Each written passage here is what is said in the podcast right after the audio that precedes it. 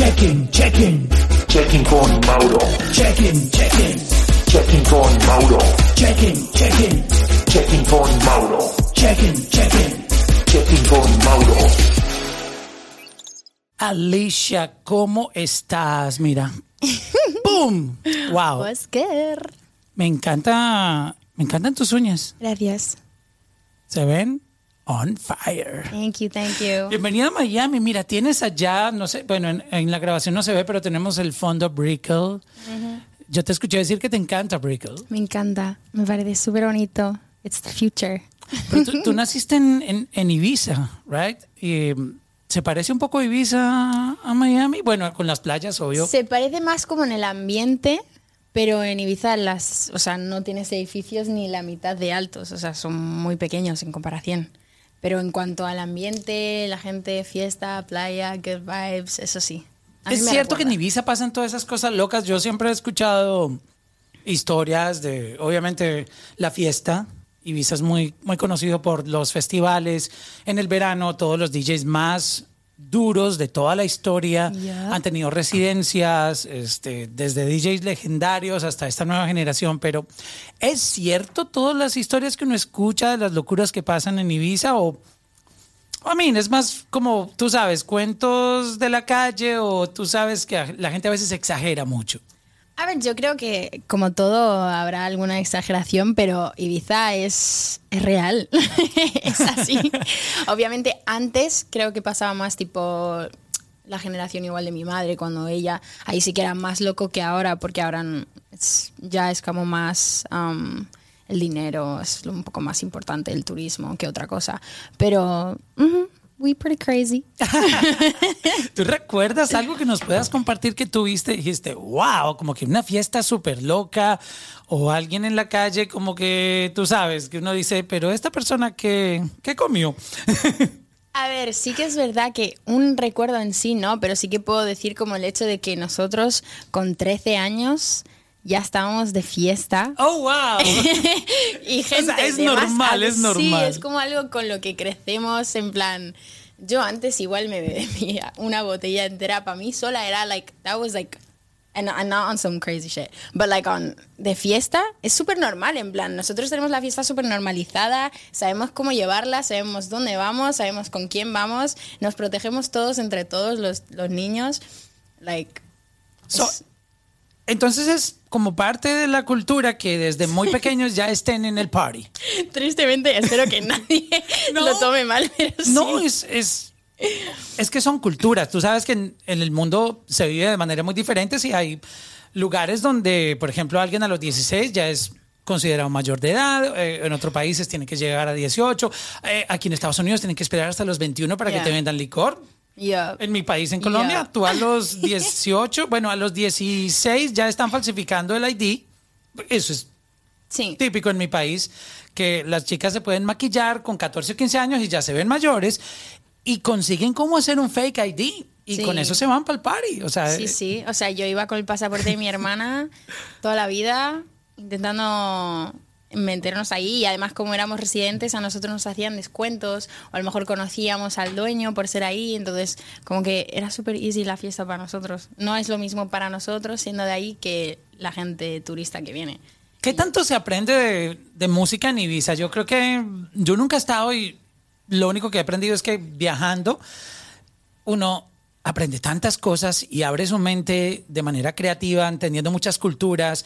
Ibiza es un lugar donde todo el mundo quiere ir, donde todo el mundo quiere ir y experimentar lo que es la fiesta, eh, obviamente por las playas tan espectaculares que uno ve en los videos, en las fotos y aparte pues la fiesta que mucha gente quiere ir a celebrar. ¿Qué tanto tú te impregnaste de muchas culturas musicales en, en la isla? Porque yo creo que eso es un tesoro que hay allá. Sí, lo, lo guay para mí, yo siempre lo he dicho, para mí Ibiza es como su propio mundo en sí. Em, está lleno de gente de todo el mundo que viene o de paso o a vivir. Por ejemplo, mi familia no es de ahí, ha, ha vivido ahí. Entonces, eh, crecí con, con mucha gente, muchas culturas diferentes a mi alrededor, mucha música diferente. Yo iba con mi madre en los veranos a un camping y ahí todo el mundo tocaba la guitarra. Teníamos a gente que venía de Indonesia que tocaba flamenco, Wow. ¿entiendes? O sea, en ese sentido, como que todo lo compartíamos entre nosotros, cantábamos, este tocaba un instrumento, este cantaba esto, y todos eran de partes diferentes del mundo y a veces ni podíamos hablar el mismo idioma, pero nos transmitíamos la energía, la música. La verdad que yo agradezco mucho haber crecido en Ibiza por ese mismo sentido de, la diversidad que hay ahí. Sí, es, y es increíble.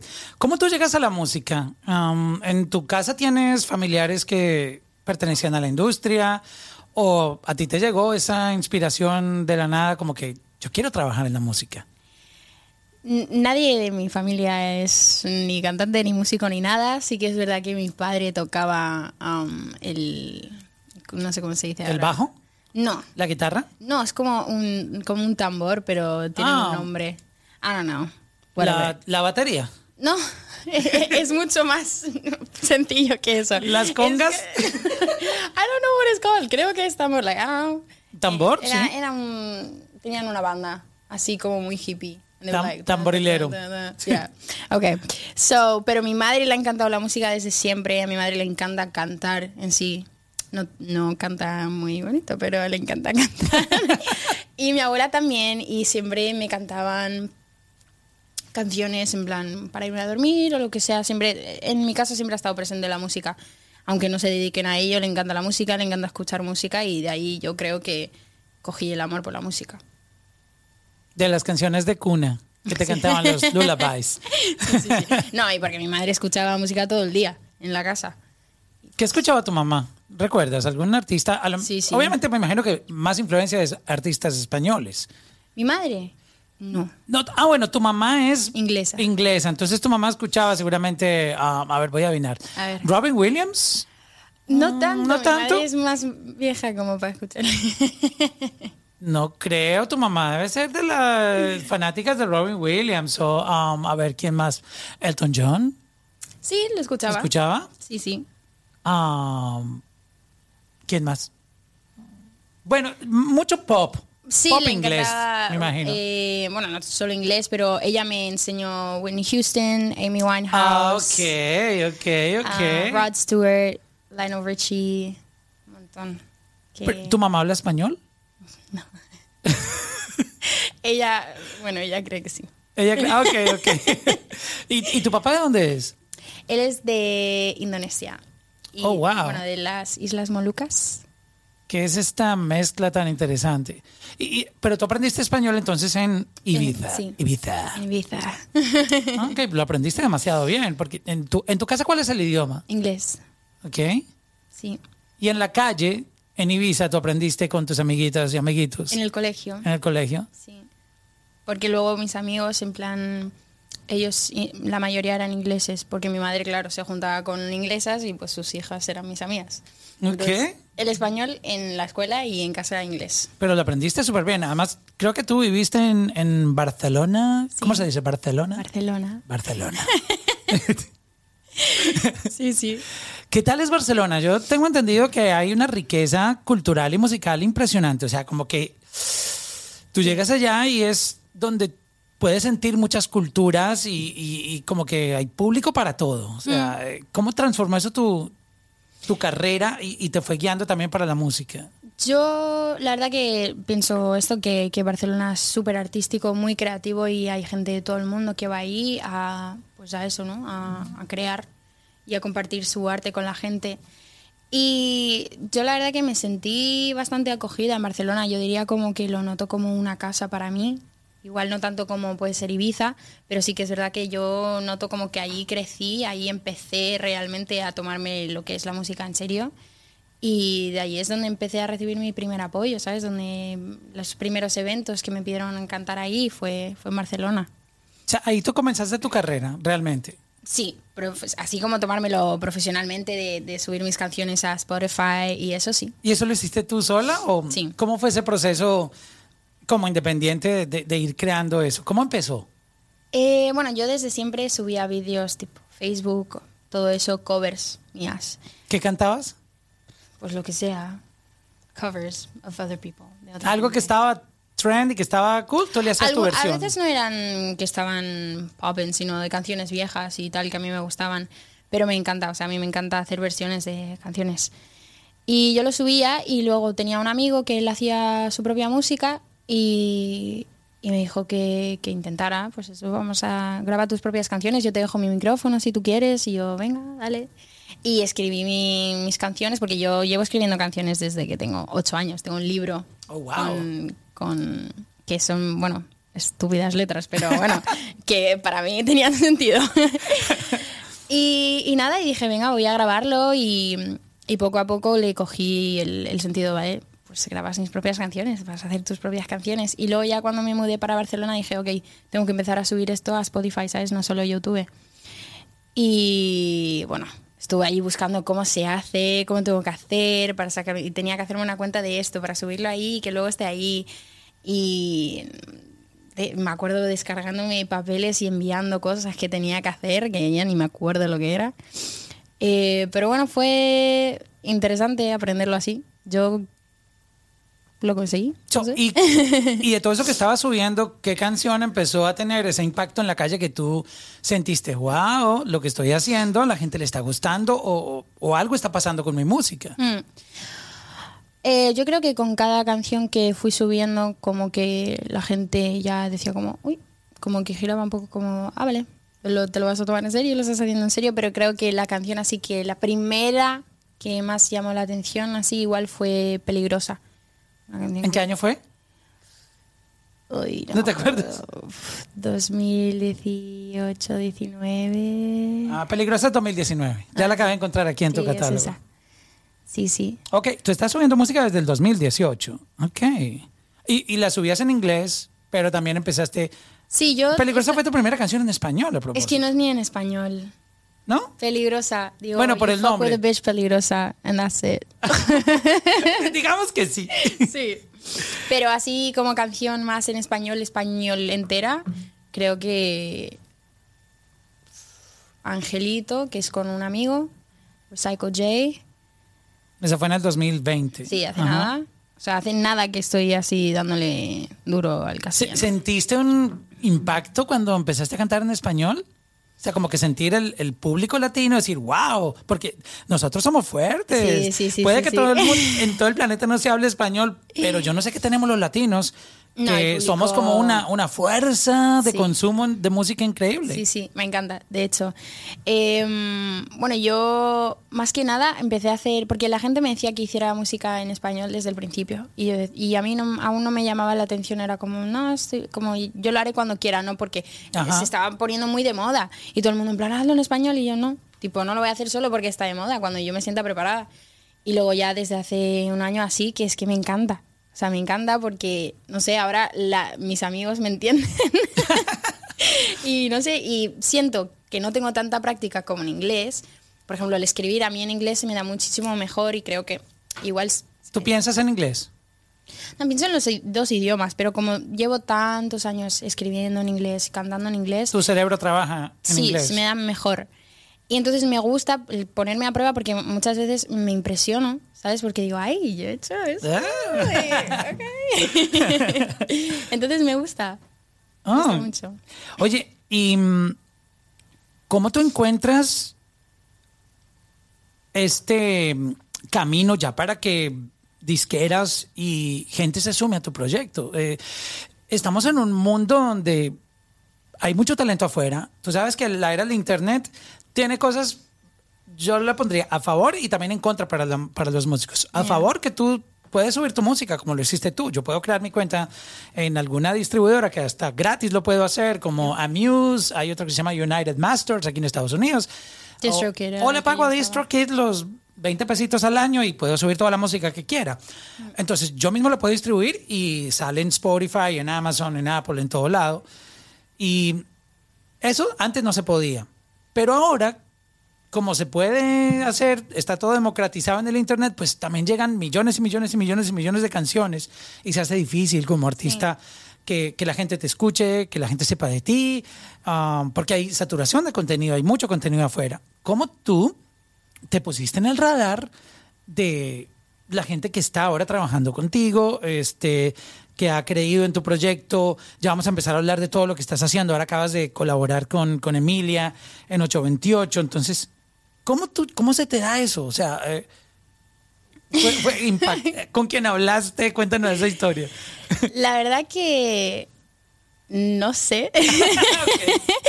tipo, lo único que puedo decir es que yo eh, tengo mucha determinación y no me doy por vencida en ningún momento. No te quitas. No. Entonces yo, aunque la gente dejara de escucharme, yo voy a seguir, yo voy a seguir, yo voy a seguir. Así tengas dos yo- oyentes al mes en Spotify. Tú yo sigues. sigo porque yo creo, creo mucho en mi proyecto y eso no quiere decir que no dude.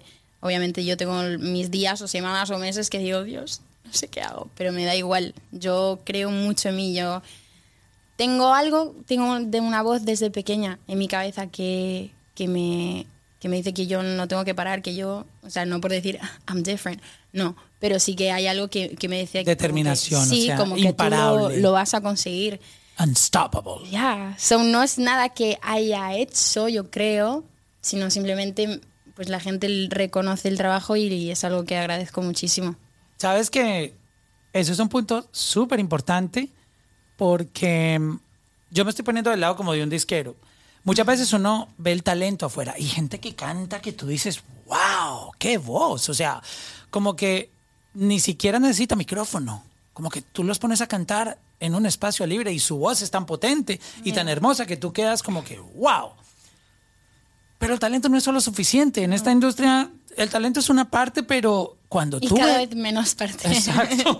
Cuando tú ves esa gente con esa hambre de comerse al mundo, yo creo que eso es lo que más seduce a un A&R o a una persona que, que, que quiera firmar artistas o, o, o tiene la capacidad y el poder de llevarte a otro nivel. Es cuando te ven ese hambre, que tú que te ven que no paras, que te ven que tú te levantas todos los días a ponerte para la vuelta, a trabajar, siempre estás tocando puertas, nunca te detienes, estás grabando, creando, innovando aquí allá, como que, Dios mío, o sea, esta mujer no para. O sea, yo creo que esa, eso es lo que más determina que tomen la decisión de, de trabajar y darle el apoyo a alguien, porque con talento tú no llegas ni a la esquina. O sea, No. yo conozco gente súper talentosa que por el, se confían tanto de su talento y como todo el mundo les dice, wow, tu voz es tan linda, tú cantas perfecto, tú vas a ser la próxima de él, pero no hacen más. Se quedan quietos con los piropos que les dan y todo y no y no y no tienen el joseo como decimos nosotros aquí o, o tú sabes esa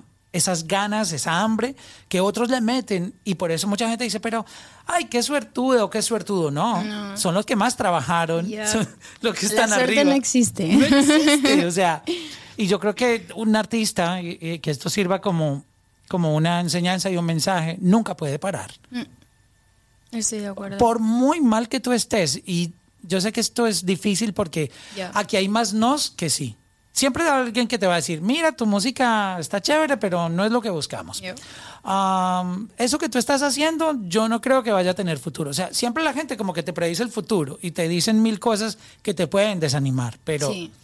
pero no se puede, uno, uno tiene que creer en ti. Yo creo que tú tienes clarísimo eso, que, que nada, o sea, te pueden decir que no vas a triunfar y tú vas a seguir convencida Sí, que sí, sí. sí, sí. O sea, que eso es muy importante. Sí, o sea, como tú dices, sí que es verdad que, que mucha gente te dice que no, mucha gente te dice cosas y creo que la gente tiene que entender que es normal que te afecte, o sea, no es que a mí no me afecta, no es como que yo estoy como, no, no es eso, te afecta, pero tienes que saber que aunque esto te afecte o te digan esto, que tú vas a seguir para adelante, porque hay tanta gente que lo ha hecho, tanta gente, tantas historias de gente que le han dicho que no, que no, que no, que no, para llegar a ser un ídolo que si tú confías en ti, ya tienes la mitad de hecho, ¿sabes? Entonces tienes que seguir para adelante y no desanimarte, aunque te desanimes. Y, no, y tampoco puedes llegar al punto de, de- de esperar que te aprueben, porque Exacto. nadie te va a aprobar. O sea, cuando te ven la inseguridad, menos te van a aprobar. Tú tienes que, Ujú. así tú estés en la mitad, en el 20% de tu 100%, te tienes que decir, yo soy el mejor. Yep. Obvio, no sin pisar a nadie ni Claro, pasar claro. Por, por encima de nadie, pero, pero la actitud, la actitud de, de, si no lo sé, lo aprendo. Sí. No, literal. Yo me he visto en muchas situaciones que estaba igual en meetings de cualquier cosa y estaba yo sola, nadie estaba conmigo y estaba con 20 personas y todas diciéndome like something and I'm just there en mi cabeza like no sé qué estoy haciendo pero por fuera I'm like mhm yep no this is what I want. Lo quiero así. Y yo por dentro, no sé qué pero that's what you gotta do. Fake it till you make it. So, ¿Y esta oportunidad cómo llega? Cuéntame la historia de, te llaman, um, tú buscaste, ¿cómo se dio? Esta primera oportunidad de, de colaborar eh, y de trabajar al lado de, tú sabes, ya gente que está haciendo también cosas muy grandes, Dale Play, con, con Emilia, este, ¿cómo se empieza a dar todo esto? O sea, ¿tú, tú lo hiciste independiente o, o llegó el momento en que una disquera te firma? ¿Cómo, cómo, cómo pasó eso? No, por ejemplo, eh, lo de Emilia, esto fue algo como todas mis colaboraciones que he hecho, en plan algo natural. Pero tú, Eh, tú la conocías a ella de Nos antes? conocimos este verano, Ok, ¿En persona? sí. Eh, ella, estábamos en un, como en una previa, antes de una fiesta, aquí en Miami, y ella vino y me dijo, hola Alicia, yo te amo, no sé qué. ¿Ah, sí? Sí. y yo había eh, escuchado hablar de ella, pero en ese momento como que yo estaba como, ay, guay, y luego... O sea, tú, tú no, tú no entendiste que, que era Emilia. No, porque yo em, la conocía de una cuenta de fans que nos apoyaba a las dos Ajá. y siempre decía, tienes que escuchar a Emilia Menes, escuchar a Emilia Menes. Y como que me lo dijo igual dos semanas antes de conocerla, ¿no? Y no me dio el momento de, de escuchar. Entonces ella vino y me dijo, ay, no sé qué, y fue súper simpática. Y esa noche la verdad que nos lo pasamos súper bien juntas, como que Oh, buena química, buen sí, sí, vibe. sí. Y de ahí pues empezamos a, a quedar hasta que me dijo de ir al estudio un día y fuimos al estudio y, y al final pues salió lo que salió. Y salió 828. Sí. ¿Qué significa 828? Vale, 828 es un avión ok. que sale en la serie de Manifest. Ok. es una serie que yo estaba viendo eh, y no sé por qué me apetecía hacerle referencia a eso. Entonces cuando estábamos escribiendo la parte de Emilia, le dije que, que mencionara 828 porque es sobre un avión que desaparece de cinco años pero luego vuelve. Y por eso ella dice, vuelo 828, desaparecías. Ya. Y ahí salió la idea también de hacer en el video un poco las escenas en, en, el, Sí. en el aeropuerto, en el avión. Sí, pero también, si te fijas, no sé si has visto DVD, que es el, el video, el single que, que saqué justo antes de 828, también es em, tiene relevancia con un aeropuerto. Y era un poco porque la patrona, yo creo en sí, que es el EP que voy a sacar ahora, em, tiene mucho que ver con este año conmigo y lo único que he hecho este año ha sido viajar, irme de mi casa para cumplir mis sueños y pienso que, que los aviones en sí han marcado mucho. Si no fuera por un avión, no Sí. estaría donde estás. Entonces, no sé, quería, quería que, que tuviera algo que ver, la verdad. Pero mira qué interesante conectar esas historias con tu proceso, porque mm, eso lo hace más interesante, porque va uno entendiendo lo que está pasando y por qué lo haces. Yo creo que igual que en la serie que tú comentas, porque las series lo que hacen a uno es engancharlo por la historia que tienen, de dónde viene, para dónde va y qué está pasando. Tú lo estás haciendo con tu música. Sí. Es decir, lo que pasa con tu vida tú lo traes. Y creo que mm, también eso conecta mucho con los fanáticos porque entienden tu proceso, saben el significado de por qué hiciste esto con el avión o por qué te gusta mezclarlo en, en tus historias. Entonces creo que es muy, muy interesante porque queda plasmado en tu historia. Sí. Es, bien bonito eso. Sí, sí. So, ¿y cómo fue eh, esto de, de empezar a exportar tu música? O sea, ¿cómo, cómo tú empezaste a recibir esto de montarte en aviones, de, de ya no saber muchas veces dónde va a dormir uno porque tú estás como en una agenda donde, ah, ok, tenemos que ir allí, luego allá, luego tenemos entrevista aquí, luego vamos a grabar este video, luego vamos al estudio. O sea, como es, este ritmo, como tú, ¿cómo lo has manejado? Yo la verdad que, como dice mi madre, en sí soy una alma libre y soy muy en plan de, de verdad yo me llevo, o sea, yo voy donde me lleva la vida. Y si, por ejemplo, mi manager me dijo como, vale, mañana vienes a Los Ángeles el año pasado y yo, vale. O sea, ¿te lo dijo hoy? Sí, de en plan de mañana. Para que viene. mañana vayas sí, a Los Sí, Ángeles. sí, igual dos días antes o así. Ok. Y vale, y no le pongo ningún problema. Y yo, venga, y ahora estoy aquí. Y llevaba dos meses viajando con la misma maleta sin sacar la ropa y a ver dónde me quedo. Dos meses, Y wow. no sé dónde voy. Y, y me voy y ya no tengo ahora casa en España, ya no tengo. Entonces ahora cuando voy a España ya no tengo casa, pero me quedo con mi hermana. O sea, Wow. no, no sé cómo explicarlo, pero veo que yo no tengo ningún problema con eso y la verdad que yo vivo muy en el presente, entonces donde me lleve voy a ir. Donde me lleve Además que cada lugar a donde estás llegando, estás creciendo tu proyecto. Mm. Es, es parte de...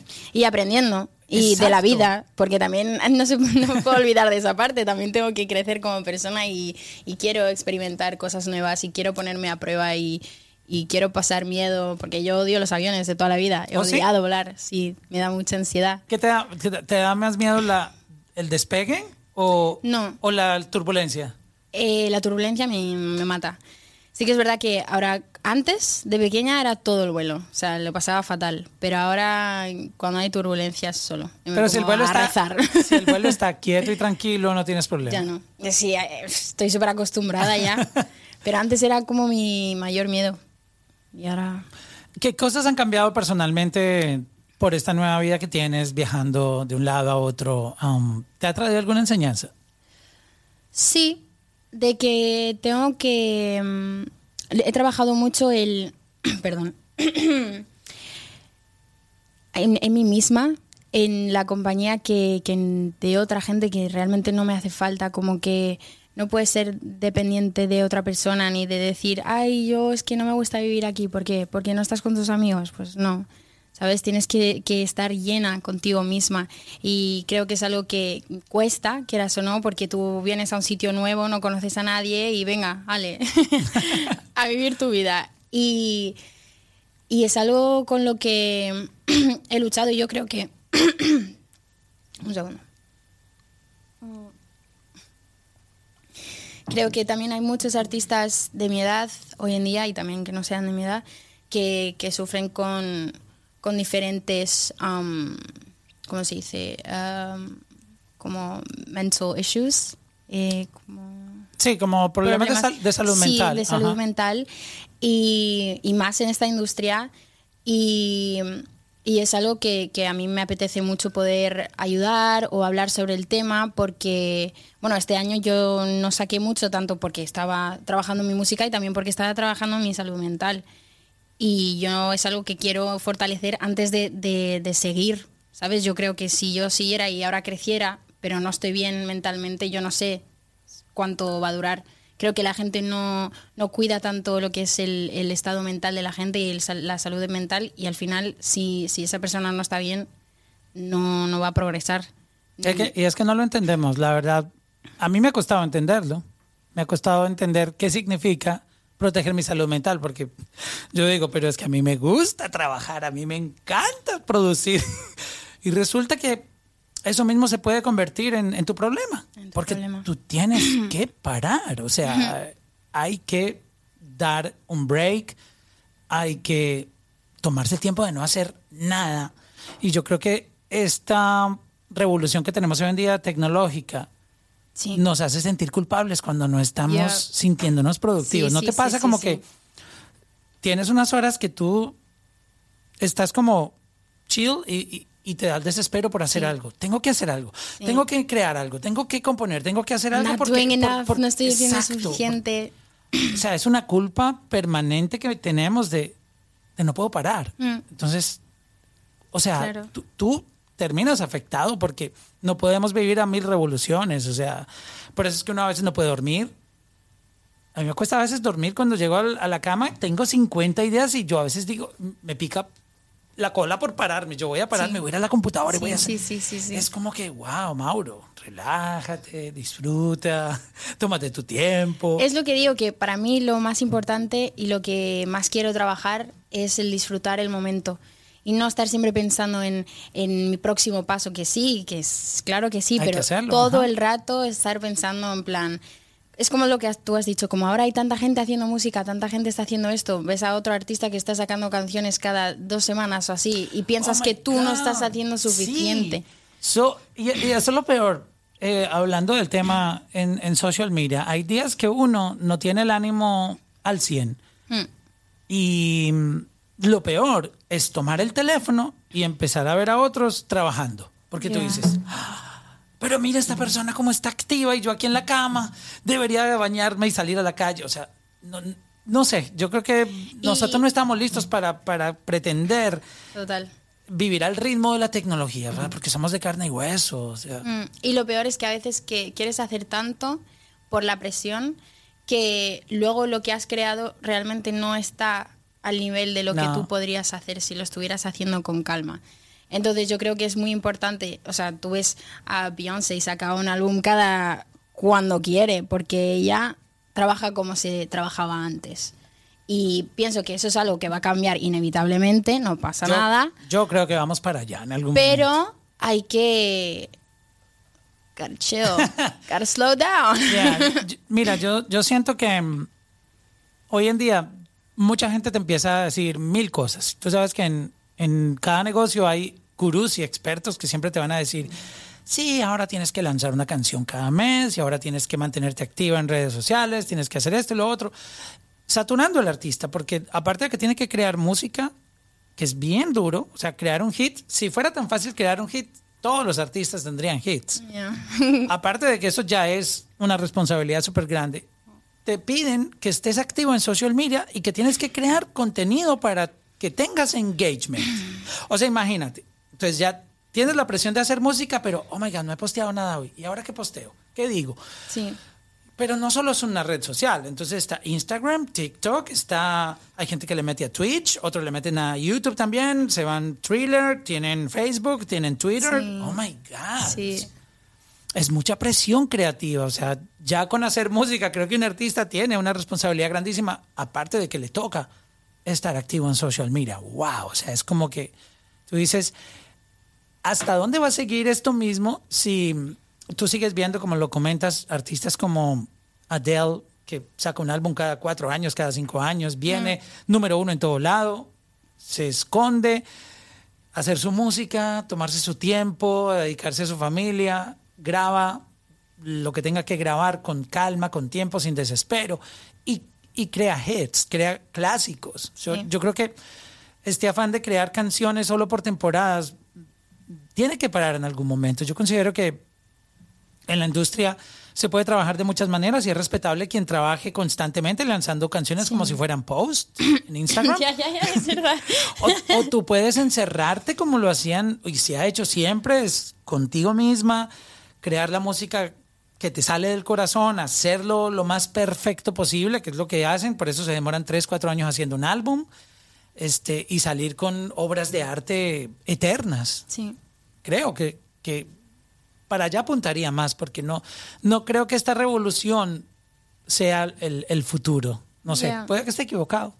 No, es totalmente, yo, yo lo veo como, tengo muchos amigos también que están en la industria que también es como, también "Bien, no he posteado nada, jope, la gente ya, ya no me está contestando mucho, no sé qué, no sé qué hacer, ahora quiere decir que mi carrera está acabada mientras aún así estoy sacando música buena. Pienso que no es malo porque yo como fan me encanta que Bad Bunny saque canciones cada mm, poco, quiero escucharlo, pero luego como artista sí que es como, "Ah, vale, pues, vamos. Entonces yo sí que es verdad que aunque lo note, note la presión, intento no guiarme por él. Porque, como te digo, yo este año he sacado ahora estas dos canciones. No había sacado música en todo el año. Yo. Y todo el mundo en plan, ay, deberías sacar canciones. de la-". Yo lo estoy haciendo como A yo tu ritmo. puedo. Ajá. Mm, Yo la verdad que me parece muy importante la salud mental, es algo que voy a defender siempre y no lo digo por estar diciéndolo todo el rato, pero no es una excusa, creo que es muy importante y si yo he necesitado ese tiempo, lo he necesitado. Wow, qué, qué gran ejemplo y me parece un gran aporte que estás haciendo al dejar ese statement porque mucha gente lo necesita escuchar allá al otro lado por, por este afán que mantenemos. Y mm, yo también me incluyo porque formo parte de, de esa de esta generación que sentimos culpa por todo y, y queremos estar activos permanentemente y esto no esto no trae nada bueno. O sea, eh, este, hay, hay que tener tiempo para todo. Y creo que los artistas, sobre todo, tienen que cuidar mucho eso, porque es muy importante lo que tú mencionas de, tú para el éxito tienes que estar listo. O sea, si el éxito te agarra a ti, te, te llega en el momento que tú no estás preparada mentalmente para eso, puede ser tu mayor maldición. Ya. Y, y no, yo creo que nadie se merece disfrutar el éxito de esa manera. O sea, como que saber que estás triunfando profesionalmente, pero, al mismo tiempo por dentro tú destruida o destruido. O sea, yo creo que sería lo, lo peor que le puede pasar a un artista porque se está perdiendo disfrutar realmente de, de ese momento tan bonito. Entonces, es mejor la paciencia, la perseverancia, Sí. um, no pretender que todo pase de la noche a la mañana, porque hoy en día también esta palabra viral, yo creo que mm, es de lo más dañino que tenemos. Eh, vemos gente, ah, no, pero es que esta canción se viralizó, ah, es que esto está viralizado. Como que todo es buscando una viralización y, y- y no todo va a ser viral. ¿Sí me entiendes? Es como que todo tiene un proceso distinto y, y me gusta mucho que tú dejes ese mensaje tan bonito porque es súper importante para los artistas, de verdad. Sí, bueno, O sea, pienso lo mismo que tú. Es que tienes pocos años, ¿cuántos años tienes tú? 22. Wow, y, y piensas ya como una persona súper, como si tuvieras 15 años más. He vivido mucho. no, pero sí, yo siempre lo he dicho, que yo prefiero subir lentamente e ir aprendiendo, eh, observar y vivir experiencias que hacerlo al día de la mañana y no poder lle- llevarlo. Que hay gente que sí sabe hacerlo, pero yo creo que como soy yo, probablemente no. Así que estoy agradecida por mi camino. Hablando un poco de tu versatilidad, yo he escuchado varias canciones tuyas y tú, básicamente tú eres como, tú sabes, te adaptas, eres como una molécula de esas que tr- se transforman y si hay que estar en estado sólido, tú te pones sólida y si hay que estar en estado líquido, tú te pones líquida, como que, wow. Um, le metes al trap súper bien, al pop, puedes cantar en español y en inglés, lo cual es para mí una súper ventaja que tienes porque digamos que un artista bilingüe, pues imagínate, tiene Yeah. el mundo agarrado con las dos manos por lado y lado y aparte como que te puedes adaptar fácil a cualquier ritmo. so. Cuéntame un poco de esa parte tuya musical. ¿Tú, tú estás en tu mente pensando hacer todo tipo de géneros? ¿Quieres hacer EDM en español y en inglés posiblemente? ¿Más trap? ¿Qué- ¿Cómo está esa parte creativa tuya ahora? A mí me encantaría hacer todo lo que pudiera. Eh, de hecho, algún día me encantaría hacer ópera si pudiera. Em, me encanta escuchar todo. Em, realmente casi cualquier género de música me gusta escuchar. Me encanta expresarme de cualquier manera. Siempre que escucho algo es como, ay, quiero hacer esto, vamos a hacerlo. Entonces yo creo que también me va por temporadas, eh, de, vale, esta temporada me apetece hacer algo más así, ahora así. Lo que más me gusta a mí son las baladas y es lo que creo que El sentimiento. quiero hacer en el futuro todo el rato, son baladas. Pero, em, no Cor- sé. ¿Cortavenas? ¿Te Sí. gustan las cortavenas? Pero. mm, Pero sí, no sé, no le veo como que tenga que ponerme un límite a nada, la verdad. Siempre he pensado que si te, te centras solo en un, en un género, te estás limitando a ti mismo. Y yo mm, quiero hacer de todo. ¿Tuviste que renunciar al amor para dedicarte a la música? ¿No? A renunciar el amor. Porque ¿cómo es posible mantener una relación si nunca sabes dónde vas a estar? Vale, sí. O, en tendría- tu, o tu- o tu pareja tendría que ser tu manager. Eh, no, no, tienes razón. Sí que es verdad que es difícil eh, mantener algo con una persona si siempre te estás moviendo. Pero lo que es renunciar el amor, no. Renunciar a una relación, sí. Pero. Es, es cierto, es cierto. Tú puedes amar en movimiento. Exacto. Mientras te mueves, tu corazón puede estar en otro lugar, tu mente, pero pues obviamente tienes que, que moverte. Pero es como parte de esta... Sí, y además así me inspiro. así puedo escribir canciones. Y nada, mi prioridad siempre va a ser la misma. Así que. No sé, ya habrá tiempo para eso. De todos los lugares que has visitado, ¿dónde quisieras estar un tiempo? Aquí, Miami. ¿Miami? ¿Te gusta bastante? Me gusta. Eh, tengo ganas ya de poder traer a mis amigas aquí y que estén aquí conmigo, pero por lo demás yo aquí me siento muy cómoda, me siento muy inspirada y no sé, me siento como que tengo que estar aquí. Deberías. sí. La capital mundial de la música. Ok. Aquí están todos los artistas. Ok. Todos graban aquí. Eh, vas a poder estar en muchos estudios con gente creativa, súper talentosa. Tienes la playa, Yep. Ah, una cuadra. este, no sé, Miami tiene algo. Es, Sí. es Yo increíble. lo noté desde la primera vez que llegué aquí. Dije, vale. Aparte de la mezcla cultural que tenemos, o sea, eh, A mí me encanta que pueda hablar spanglish, porque es el mejor, el mejor idioma que se me da. Y aquí todo el mundo habla spanglish. Así que o cubano. Oye, me gusta esa palabra guay, guay, guay, qué guay, ¿no? Guay, sí. ¿Hay algún vocabulario nuevo en, en España? Unos, en Colombia siempre va evolucionando.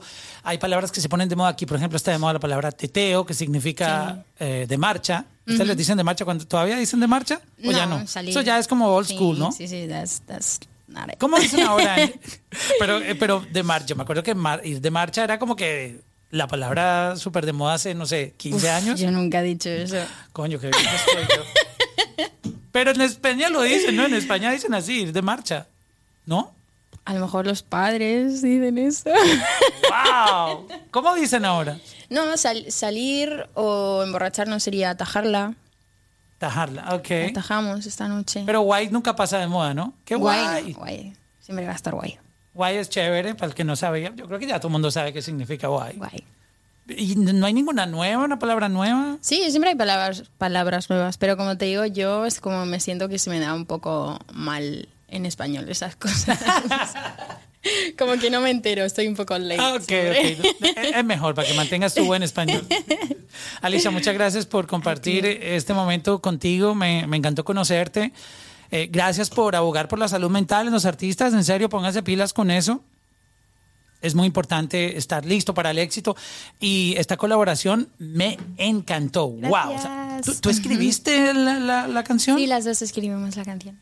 ¿Solamente las dos? Sí. Wow, qué, qué duras. Qué duras. ¿Y, y el- la melodía, todo lo Todo, hicieron? todo. De, primero nos metimos en el estudio, cada una hizo unas melodías, cogimos las melodías que más nos gustaron y luego pues nos ayudamos a cada una a hacer el, nuestros versos. Pero les quedó duro. O sea, ¿sabes cuándo uno sabe que una canción va a romperla? Cuando es hecha por mujeres y a los hombres nos gusta.